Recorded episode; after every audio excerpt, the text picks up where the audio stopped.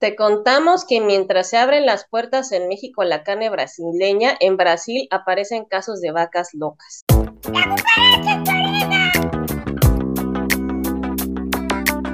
Bienvenidos a otra emisión de La cucaracha en tu oreja, un noticiero con las noticias de animales más importantes de la semana.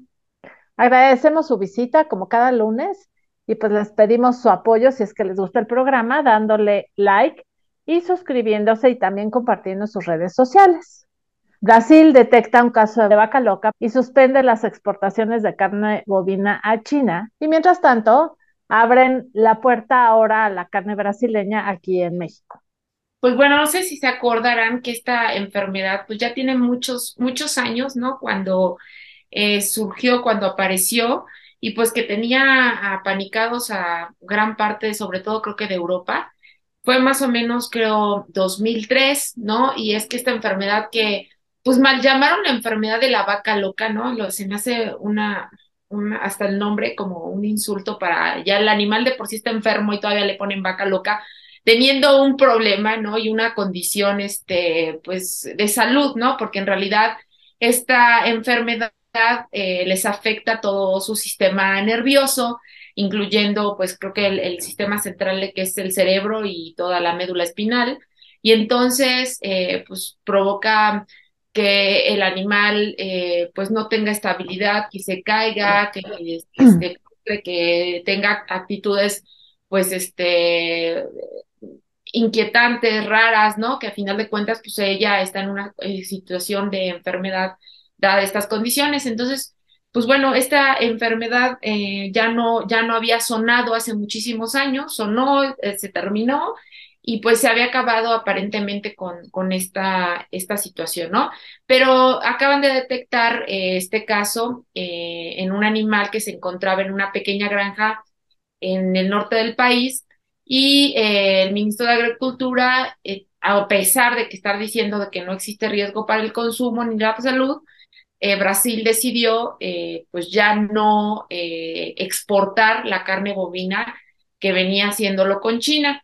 Y esta enfermedad fue detectada en una res de nueve, en una vaca, ¿no? De nueve años, en una pequeña finca de Marabá, en el estado de Pará, al norte de Brasil. El animal pues fue, eh, le practicaron la muerte, ¿no? Y lo incineraron y la propiedad fue aislada rápidamente. Según las autoridades eh, brasileñas decían que pues se alimentaba de puro pasto, lo que pues disminuye la probabilidad de que hubiera desarrollado eh, la forma más peligrosa de encefalopatía espongiforme bovina, que así es como se conoce a esta enfermedad mal llamada la enfermedad de las vacas locas y la Organización Mundial de la Salud ya fue informada sobre el caso y enviaron muestras para el laboratorio de referencia a una institución de Canadá donde en los próximos días se aclarará cómo se contrajo o cómo es que contrajo esta enfermedad. Y pues bueno, existen dos vías, la típica que cuando se da de forma espontánea debido a la vejez de la vaca, o por el contagio cuando ésta come eh, pienso hecho con proteína animal contaminada, como harina hecha a base de carne o huesos de otras especies y pues en, Brasil eh, esta práctica está prohibida. Entonces, pues bueno, em, horas después de que se informara de esta situación, Brasil dejó de exportar la carne bovina proveniente de China y eh, en una medida protocolar y preventiva, ya que eh, el gigante asiático es uno de los importadores más exigentes y tiene ese acuerdo con Brasil. Entonces, pues para evitar eh, Brasil a toda costa un, un contagio, este, pues toma esta medida y pues creo que es importante que, que estemos también pues al pendiente por, por cualquier situación y sobre todo para saber de dónde se está eh, trayendo la carne aquí a, a, México, ¿no? Entonces, pues bueno, para los que consumen carne, pues estar al, al pendiente y aquí les estaremos informando si es que esto pues llegara a avanzar, esperemos que no, y pues nada más. El tema es que eh, productores mexicanos y médicos veterinarios están preocupados porque ya a partir de este, el mes que entra se abre eh, la entrada de productos de origen animal de Brasil. Y al parecer el gobierno mexicano no ha aprendido porque precisamente en los años 40, ¿no? cuando estaba haciendo la importación de ganado de Brasil a México, entró la fiebre aftosa a nuestro país. Y eso causó este, que se utilizara rifle sanitario para pues, matar a los animales enfermos y también médicos veterinarios y muchas otras personas perdieron la vida por el control de esta enfermedad que actualmente está radicada en México. Entonces, con el afán de pues, tratar el tema de la inflación, a lo mejor se puede causar un problema importante en un caso, en caso de, este, de la encefalitis, que es una zoonosis, ¿no? Ser humano, y por otro lado, de salud animal, con el tema también de encefalitis, ¿no? Y el tema de fiebre aftosa. Y por eso todo el mundo ahorita está parado de pestañas. La otra cosa que, que también tiene como muy preocupados a los ganaderos en México es eh, que México tiene convenios con Estados Unidos porque y tiene zonas libres de una serie de enfermedades como tuberculosis, brucelosis, fiebre aftosa, este, y eh, esto permite que México pueda exportar ganado hacia Estados Unidos.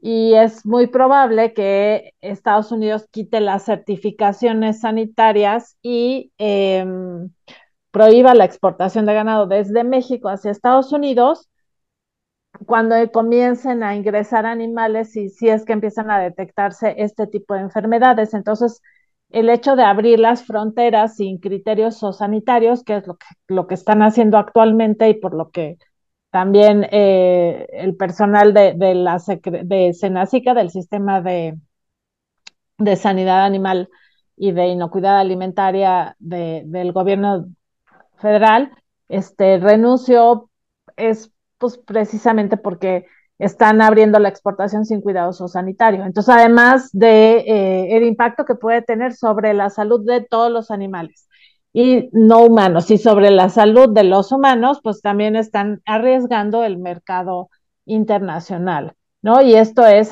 bajo la presión de ciertos grupos de em, empresarios al, que, que, que están pensando en importar carne, pero que no son ganaderos.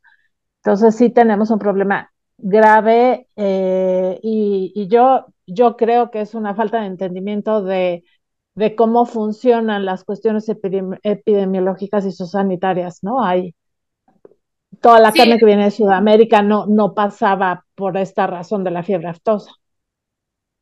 Y de Europa también. Yo estaba, estaba leyendo ahí, corrígeme si, si no, que esta, además esta enfermedad como que no es eh, muy fácilmente detectable eh, cuando el animal está vivo, sino este, ya lo pueden como determinar o detectar cuando el animal ya murió para que efectivamente este, confirmes que el animal tiene esa enfermedad. O sea, no es como, eh, ay, pues se llenó toda de ronchas y es esta enfermedad, ¿no? Por decir algo. O sea, sino a veces los síntomas no son los, este, eh, como, como, lo suficientes para determinar si sí tiene la enfermedad o no tiene la enfermedad. Entonces, necesitas el cerebro, necesitas revisar el cerebro. Ajá, entonces, pues puede estar enfermo el animal y a lo mejor este, eh, o puede no estar enfermo y toman también acciones pues eh, radicales, ¿no? Para decir, uy, no vaya a ser que también este, este tenga eso y entonces pues ya se la echan, la matan y luego ya le hacen los estudios para poder determinarlo, ¿no? Porque no es, no es así tan fácil de, detectarla. Y, además también, digo, pensándolo como en una manera mucho más integral, em, pues sabemos que el consumo de carne, o sea, la producción de carne tiene implicaciones ambientales y el consumo de carne eh, digamos, de manera como rutinaria, también trae problemas de salud. Y ahora, si es carne que, que viene, que no tiene una buena inspección sanitaria o que tiene algún tipo de problema, pues peor, ¿no? Entonces, eh, quizás se debería de apostar a otro tipo de, de estrategias menos riesgosas para todos, ¿no? Para el ambiente, para los otros animales y para los humanos. Entonces, y para la, para pues, los negocios, la economía internacional, ¿no? Los, los, la exportación e importación. Entonces, bueno, Muchas gracias. Y pues muchísimas gracias por haber no habernos acompañado en este programa. Y pues los invitamos a que si les gusta, otra vez le den like y eh, a que lo recomienden, a que eh, se suscriban al canal. Pues nos vemos la próxima semana. Que tengan una bonita semana.